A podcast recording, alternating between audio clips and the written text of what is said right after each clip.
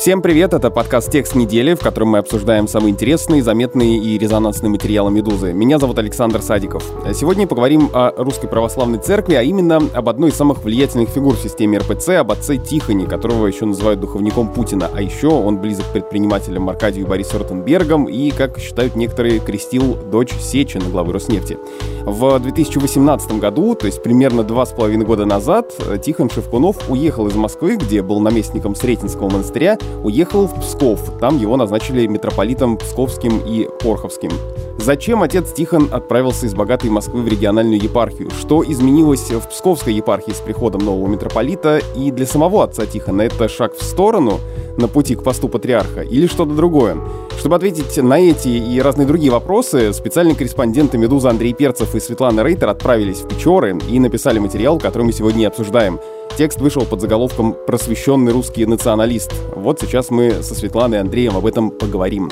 А еще напомню, что у Андрея Перцева есть теперь собственный подкаст. Вместе с социологом Константином Газа Андрей ведет субботний выпуск «Что случилось?» о российской политике. Обязательно послушайте, если вы еще не слушали.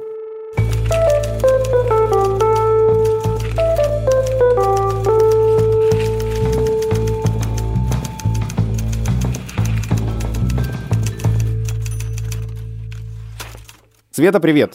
Привет. Андрей, привет. Привет.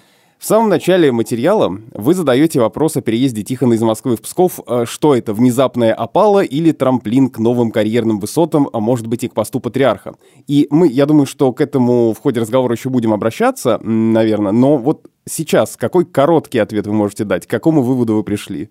Честный ответ мы не знаем, потому что владыка Тихон Шевкунов так устроен, что у него все меняется довольно быстро. И то, что сейчас кажется статичной картинкой, может через э, день буквально превратиться во что-то очень гибкое, подвижное, текучее, как ртуть. Он такой по характеру и по устройству своего организма, и по темпераменту очень подвижный. Вот сейчас, в моменте, у меня, да, я не знаю, может, Андрей по-другому думает, но у меня сложилось ощущение, что он а, вполне доволен тем, что происходит в его епархии, в Псковской и Порховской, потому что как правильно в нашем тексте говорит его близкий друг Андрей Кураев, а, владыка Тихон Шевкунов а, сейчас воплощает такой образ гуманистичного священника, да, который избавил а, других священников в Пскове от оброка и прочей данщины и который может э, наконец-то да, сделать из епархии то, что ему хотелось бы. Поэтому сейчас, мне кажется, это нельзя расценивать как трамплин или шаг на пути к патриарху, но именно сейчас, в моменте, да, потому что сейчас, мне кажется, он пытается выстроить такую идеальную образцовую епархию. Андрей, у тебя какое впечатление сложилось?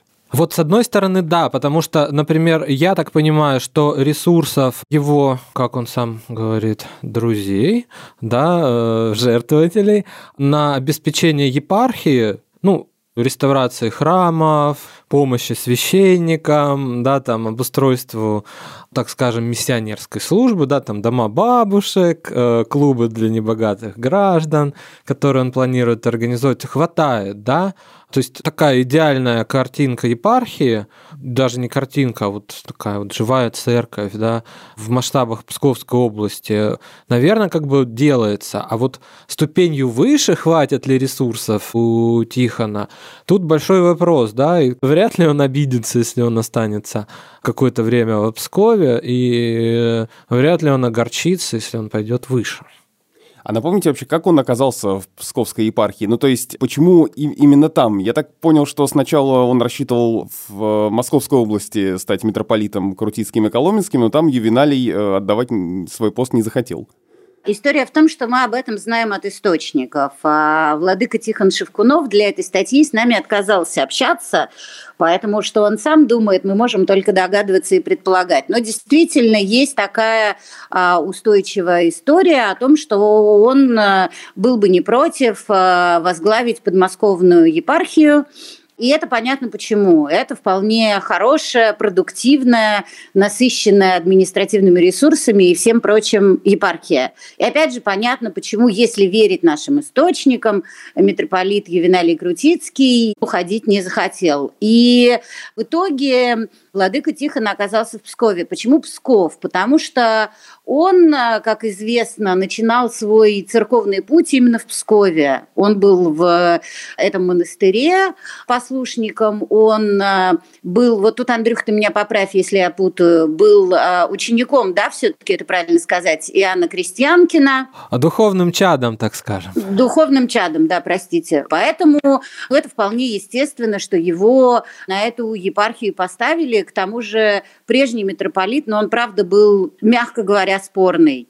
Поэтому это вполне такой естественный путь, э, что священника, когда он уже достиг каких-то высот, обращают к истокам. Тут вопрос, насильно это было или по любви и согласию. Да, сейчас мы понимаем, что а, Тихон вполне доволен Псковом. Как было в начале, одни источники говорят одно, а другие другое. Вот с одной стороны, получается, есть, ну, вот эти, да, символические вещи, как вот он там начинал, да, то есть объяснительная модель действительно, ну, как бы, ну, не обидели, что называется. Да, но это же епархия там не, не первого порядка, я так понимаю, и в тот момент, э, когда он туда пришел, это была очень бедная епархия, и, может быть, сейчас, спустя там два с половиной года, эта ситуация изменилась, и там ее влияние тоже выросло? Ну, влияние это там какое? Ну, вот это есть и есть, да, влияние, оно только публичная известность, да, что вот есть там сказочная такая страна, где со священников не собирают. Дань, а наоборот помогают – да, и там прихожанам не надо собирать там на конвертик епископу, который там, ну, приехал служить в храм, да, и, соответственно, ну, это такая практика много где есть. Ему дают конверт, да, что называется, за беспокойство. И это поверх налогов, да, епархиальных, которые храмы платят. Формально обставлено, да, красиво, да, вроде как не обидели. И э, получается, ведь он был епископом викарным, то есть это епископ, который не управляет епархией он э, может заменять правящего архиерея. В патриархии есть викарные епископы у патриарха. У них в титуле подмосковные города. Там Звенигородский, там Русский, да, вот это все. Но вот Тихон был, э, формально он считался епископом Егорьевским, да, ну и в каком-то там косвенном подчинении у него находились храмы в одном из районов Москвы. Он был епископом, и потом он стал митрополитом в одной из... Ну, тут как бы тоже символический престиж, да, то есть Псков – это вот один из древнейших российских городов, там известный, куча памятников, один из почитаемых и уважаемых монастырей на этой территории с одной стороны. С другой стороны, это не Екатеринбургская метрополия, да, где много храмов, богатые жертвователи, типа русской медной компании или еще чего-то. То есть символически и формально это повышение. В части ресурса в Подмосковье, да, или, я не знаю, даже в какой-нибудь Калуге, Воронеже, да, еще в чем-то, наверное, ему было бы проще. Но, опять же, как бы, а он же у нас э, сценарист по образованию. В плане сценарного, да, вот этого выстраивания своего пути, своего образа. Конечно, уютная псковская епархия с древними храмами, монастырем, где он начинал, где были там старцы известные, с очень яркими священниками. Конечно, публично такая пиарная история, она более красивая, чем вот, ну, как бы ты становишься драконом а, в Подмосковье, да, таким вот как и Виналий, который сидит там, ну, я не знаю, сколько уже десятилетий. Ну, я, Андрей, хочу уцепиться немножко за твои слова про богатых жертвователей, но ведь э, Тихон тоже смог привлечь э, в Псков средства, потому что у него какие-то связи-то остались. То есть откуда возникают деньги на то, чтобы поддерживать э, эту епархию и как-то заниматься ее улучшением? Ну вот это и как бы его работа, и получается он единственный фандрайзер, это внешние источники. А тут получается, что в Екатеринбурге как бы ты пришел, у тебя вот свое, ну еще есть и как бы широкий спектр э, привычных жертвователей. Но надо понимать, что, и об этом тоже говорит Андрей Кураев, и это вполне известный факт. И я до того, как мы стали писать эту статью, два или три раза общалась с Тихоном Шевкуновым, делала с ним интервью для РБК и для БЭЛ. Вот действительно вся эта верхушка, как и его близкое знакомство с Путиным, это не секрет, да, он действительно со всеми с ними дружит. И, я не знаю, Константин Малафеев был его духовным чадом, и многие другие, и это никакой не секрет, что, например, Сретенский монастырь поддерживал Роснефть, да, поэтому да, можно сказать, что Владыка Тихон сознательно и долгие годы своей жизни дружил со всей верхушкой, да, и в частности там возил братьев Ротенбергов на Афон, в том числе имея в виду то, что они станут в каком-то смысле его жертвователями. Кажется, в церковном лексиконе это называется ктитеры которые будут его поддерживать, поддерживать его начинание. Да? Поэтому мне кажется, тут как раз он мог привлечь ресурсы куда угодно, и в Екатеринбург, и на Алтай, и куда ни назови. У него всегда были влиятельные знакомые, причем знакомые совершенно разные. Да? Сретенский монастырь поначалу до всякой Роснефти очень плотно и активно финансово поддерживал беглый банкир Пугачев. Он был основным его ктитором да, и спонсором спонсором. И он совершенно, ну вот Тихон, да, когда мы с ним разговаривали для РБК, он этого как бы не стесняется и вполне открыто об этом говорит. Ну то есть у него всегда действительно были влиятельные знакомые, которые всегда были готовы ему помочь. Ему вот этот огромный храм, который стоит на территории Сретенского монастыря, размером примерно с храм Христа Спасителя, как раз помогала строить Роснефть. А в Пскове уже не Роснефть. Пскове Лукойл и Норникель. Ну, вот так вот, да. Но он их мог, э, и мне кажется, учитывая его энергию, невероятное, честно сказать, обаяние, он мог привлечь их, правда, и на Луну. Ровно так же когда его переводили в Псковскую епархию, и многие говорили, что это опало, и вот теперь к нему никто не поедет. Ну разве поедет Путин вот в эту захудалую епархию? Через две недели или через сколько-то там, после значит, того, как Тихон стал митрополитом, Путин оказался в Псковской епархии. Поэтому, мне кажется, он мог привлечь кого угодно, куда угодно. Другое дело, что мне кажется, ему, и это мое личное ощущение, мне кажется, ему даже не то, чтобы очень хочется быть патриархом, потому что это большая ответственность за всю страну. Но при этом, как человеку амбициозному, а этого у него не отнять, мне кажется, ему хочется построить э, такое идеальное что-то все равно где. Вот как-то так он в соответствии со своими идеалами и живет. Но учитывая, что вы говорите э, и что говорят собеседники в вашем материале, проводя, Андрей, твою киношную аналогию, можно сказать, что он такой, в общем, продюсер, который умеет э, и, и привлечь средства, и э, помочь другим людям привлекать эти средства. Мне понравилась история про гранты, да, например, как он научил священников привлекать гранты, и тоже это какие-то средства, которые могут помочь им в их разных инициативах. Вообще, вот, Света, то, о чем ты говоришь, говоришь, это, наверное, пересекается с э, мыслью из вашего материала о том, что митрополит хочет превратить Печоры в образцовый городок. Вот как именно он собирается это делать и что для этого уже сделано? Ну, у нас там это расписано. Честно сказать, когда мы с Андреем были в Печорах, Андрей может меня поправить, Печора не производит пока впечатление идеального городка. Но это маленький город, там всего 10 тысяч жителей.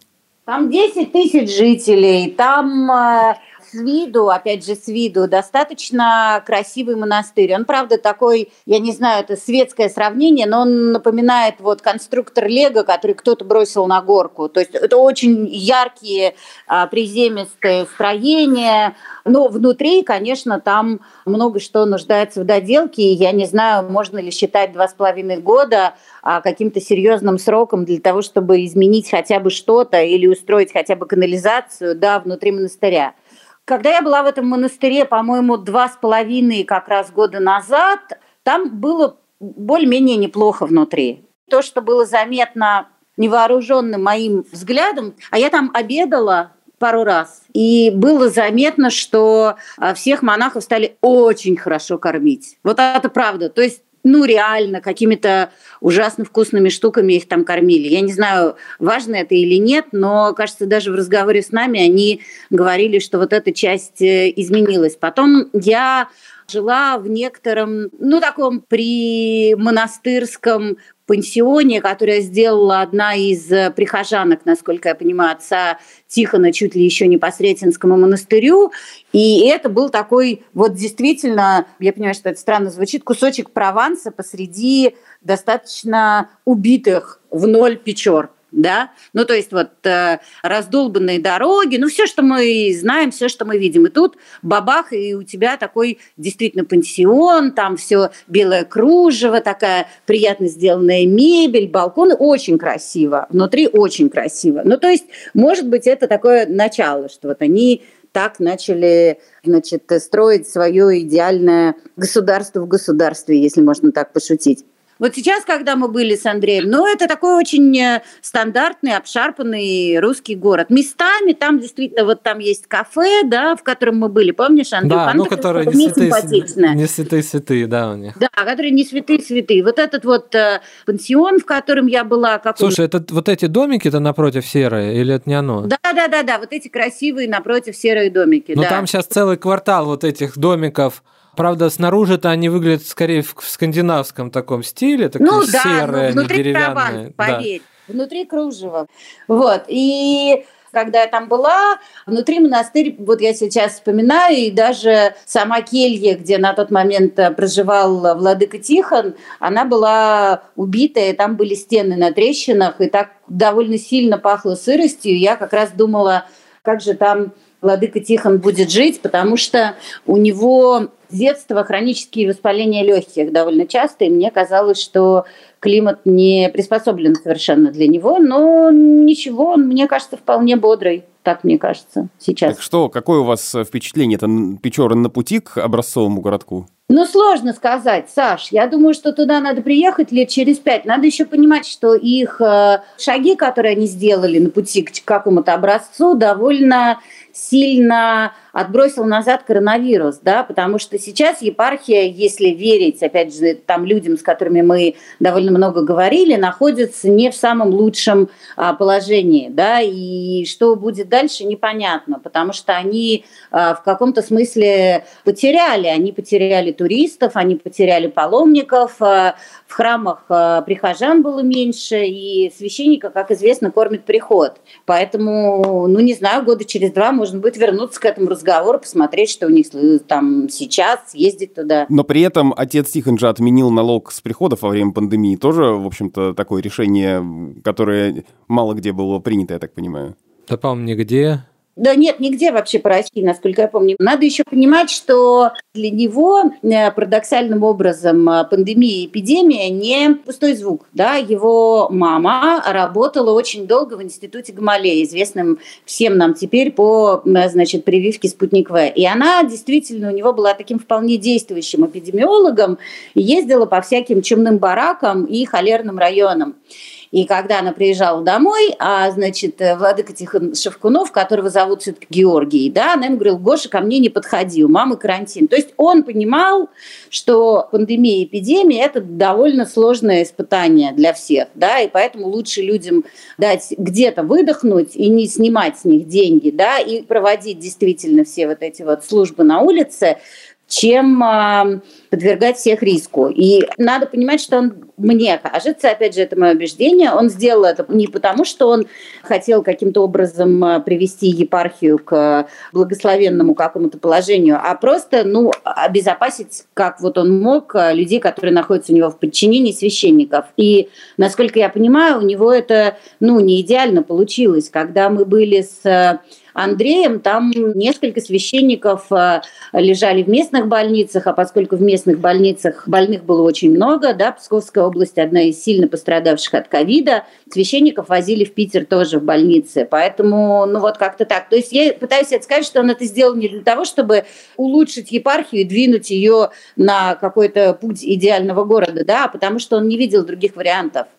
Но у него еще были как бы средства в том числе и лично, да, потому что, ну, мы себе представляем, допустим, как епископ приезжает на джипе, да, э, в храм, и в том числе он епархиальный налог собирает для того, чтобы, ну, как бы содержаться себе самому, да. Купить есть... себе джип более модной модели. Да. у митрополита Тихона, ну, просто такой проблемы нет. Он может даже дать, да, ну, то есть из средств этих жертвователей, ну, в принципе, как бы если мы будем переходить вот э, к тому, что вот гранты, да, это такой менеджерский язык, он у священников уже, ну, сильно проскакивает. Там бюджет прозрачный, гранты, там то все. Да, там... они говорят как э, абсолютно как менеджеры среднего звена. Это очень смешно. Надо еще понимать, что, опять же, я не знаю, если вдруг Владыка Тихон станет когда-нибудь патриархом, он изменится, но вот есть такой ряд приближенных к власти священников, которые действительно ездят на джипах и действительно ездят с мигалками и всякое такое прочее, а есть ряд священников, вот как настоятель храма Троицы в Хохлах Уминский, который такой либерального плана священник, он не близок к власти, вот, и у него всегда какая-то вот ряса из более бедного материала, без атласа, без всякого вот этого золота, и Чевкунов, он производит впечатление, как тоже правильно говорит Кураев, человека, у которого есть доступ к административным ресурсам широчайший, но он при этом на себя это не тратит. То есть он, правда, не производит впечатление человека в атласной рясе, с массом какого-то золота. Ну да, вот насколько я помню, у него два телефона. Это единственное, что бросается Ну, э, у него есть еще Audi A8 последней модели, такая черная. Ну, это опять же менеджерство, да. С одной стороны, ты там, ну, не знаю, как сказать, храмы обобрал и купил джип. Да, а тут тебе ну, как Путину, да, друзья подарили дворец, а тут тебе друзья, ну, вот выделили вот эту А8, да. Ну, опять же, это, кстати, тоже интересная штука. Говорил я с одним человеком, который, ну, как бы в курсе этих всех дел. Я говорю, а вот почему? Это вот машина-то, да, как бы... Вот эта машина вот таких чиновников э, усердных, да, то есть Мерседес это неприлично, угу. там вот на корейские сейчас Медведев пересадил их еще давно на Genesis, да, это подмарка Hyundai, это как-то неприлично с другой стороны, а вот Audi, которых лишили э, чиновников, вот это было, ну, как дресс-код, да, такой вот да, это государственник такой. Но ФСБшники, кстати, до сих пор на них ездят. Ну да, можно еще в эту сторону провести правильно. Но согласись, это все-таки не джип какой-то, не... Не, не пугающий, да.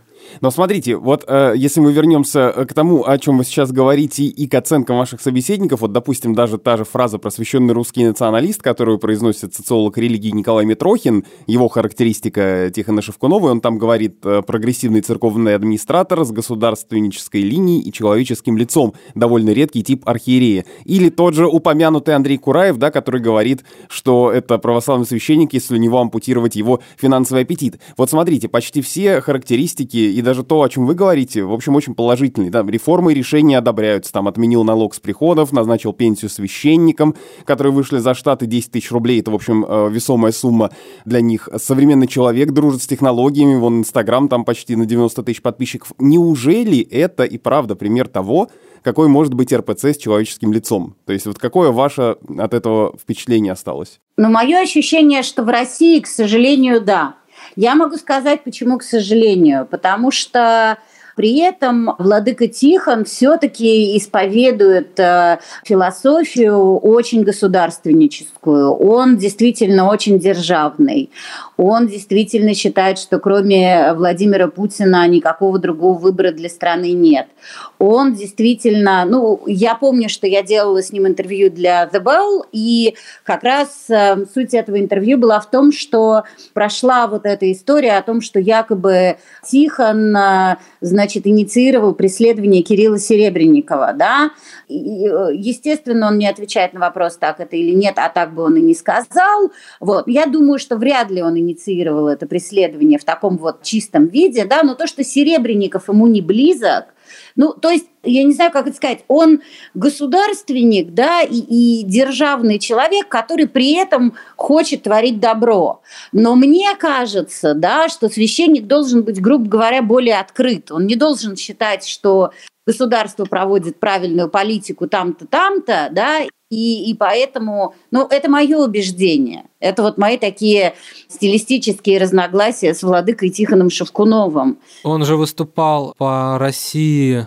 24, по-моему, с рассказом о февральской революции. Это было не так давно, и ну, как раз там когда были протесты. вышли после этого новости, что Тихон Шевкунов предупредил об опасности революции. Ну, так у него какое мнение, да, что в принципе люди как бы выходят, и даже оппозиционеры хотят стране добра. Ну, вот их желания, да, приводят вот к тому, к чему приводят. Там, к большевистскому террору, как в семнадцатом году, да, либо, ну, вот непонятно к чему то есть воззрения у него таковы. Но хочу я сказать так, публично декларируемые воззрения.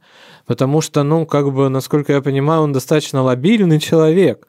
Можем ли мы представить, например, патриарха Тихона при президенте, ну, Навальном, условно мы скажем, да, каком-то? Ну, наверное, да. Легко. Он же, как сказать, он политик, он именно государственник. Вот сейчас такое государство. Вот будет другое государство, ну, пожалуйста, да, то есть это очень лобильный человек, и, в принципе, может, мы к материалам-то хотели вот, ну, немножко как бы обратить внимание, да, развенчать, да, как это громко звучит, миф, что это вот такой лубянский поп, который сейчас всем устроит православный талибан, да, там, как бы, ну вот он получил власть, да, потому что епархия, ну, она подчинена, конечно, патриарху, но не сильно – в каком-то плане, да, то есть Кирилл же не смог заставить все епархии закрыть храмы. Ну, он, вот в Москве мы закрыли, да, вот, может, и вы, а где-то не закрыли, там, в Екатеринбурге в том же, служили социальной дистанцией. Ну, вот есть в Пскове православный Талибан? Нет. Да, пожалуйста, там рок-концерты проводят, выставки, там, Инстаграм с котом. Это вот такая, как бы, тонкая, наверное, материя, и ну, вот эта новая церковь какая-то с э, человеческим лицом, может быть, которая больше как бы задействована в светской жизни, да, или в тексте есть пример, например, вот э, в Печорах собираются строить друзья Тихона, да, как это называется, больницу, которая это не жертва, да, благотворительность. Нет, это долгая инвестиция, как говорят люди в епархии, чтобы можно зарабатывать на ОМС. Может, например, новая церковь зарабатывать на миссионерстве, еще чем-то, ну, наверное, может, в том числе и на государственные как бы какие-то деньги. Есть в этом сходство с католичеством? Есть, наверное. У католической церкви достаточно развитая система и миссионерства, и вот благотворительной работы, да, вот этого всего. И более ответственных прихожан, которые, кстати, сами платят там десятину. Ну, тут можно как бы собирать влиятельных прихожан и э, менее влиятельных не трогать. Это все возможно, да, то есть многие из нас видели фильм новый папа и молодой папа, да, и в принципе в чем-то как бы он похож на героев этих фильмов, ну, разных между собой, но при этом понимающих, э, какой образ себя и церкви они выстраивают. У меня есть еще один такой, который прозвучит дежурным, но важный вопрос. Ну хорошо, а э, что дальше? Или лучше сказать, как долго это все может продолжаться? Ну, то есть вот о, Тихон находится в этой Псковской епархии, он там митрополит, и как бы и что? Сколько лет так может продолжаться? Пока он не добьется чего-то, пока не сделает образцовый город, или пока он в итоге не станет в одном шаге от того, чтобы быть патриархом, как может развиваться дальше эта история?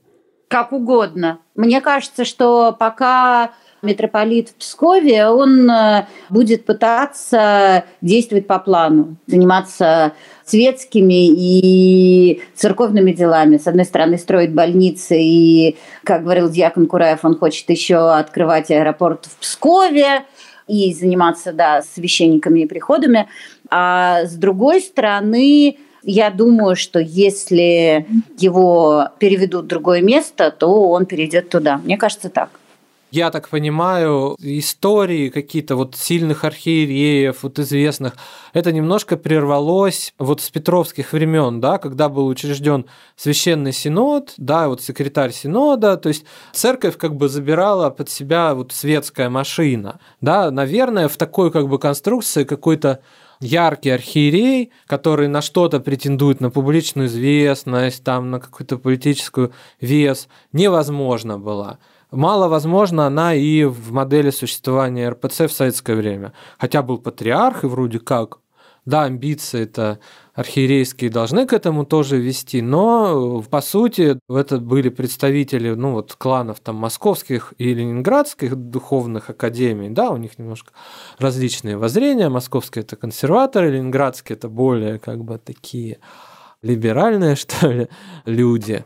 Но, как сказать, вот именно ярких публичных фигур в РПЦ, чтобы это вот были, да. Ну вот мы представляем, в католической церкви есть некие вот кардиналы, известные каким-то направлением вот своей политики. Там вот один этим занимается, вот он этим интересен, другой тем.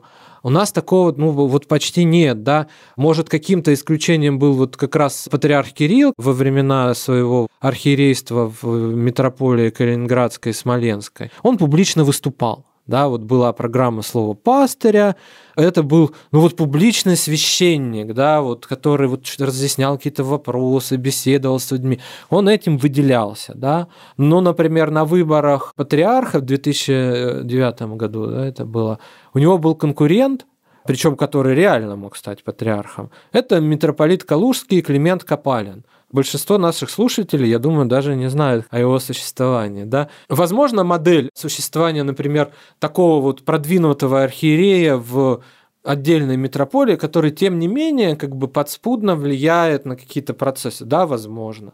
Возможно, его перемещение, ну, например, скажем, в Питер. Да? Питер для него, может, даже поинтереснее вот именно с публичности, чем Подмосковье. Да? Ну, тоже может быть. Может, не может это быть, тоже может и не может, да. Церковь же машина такая, э, как бы верхушка церковная. Да, там действительно он чужак. Он выходец немножко из другой среды, не из священнической семьи, не прям вот корневой э, какой-то вот сразу пошел э, в семинарию, да, или в академию, ну нет. Может его церковь, ну вот оставить на уровне, так скажем, кардинала, который э, чем-то известен, на него ориентируются какие-то люди внутри церкви. Но в отличие от католической как бы, церкви, видимо, вот компанию публичную среди там, кардиналов, архиереев и мирян он провести не может. Или это изменится ситуация, мы не знаем. Это был подкаст «Текст недели», в котором мы обсуждаем самые интересные, заметные и резонансные материалы «Медузы». Меня зовут Александр Садиков. Подписывайтесь на нас, мы есть на всех основных платформах для подкастов, включая Яндекс Музыку, Apple Podcasts, CastBox, Google Podcast, BookMate и многие другие стриминговые сервисы.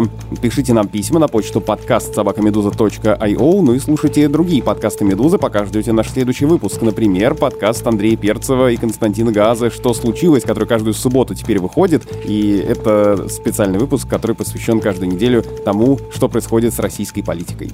До встречи!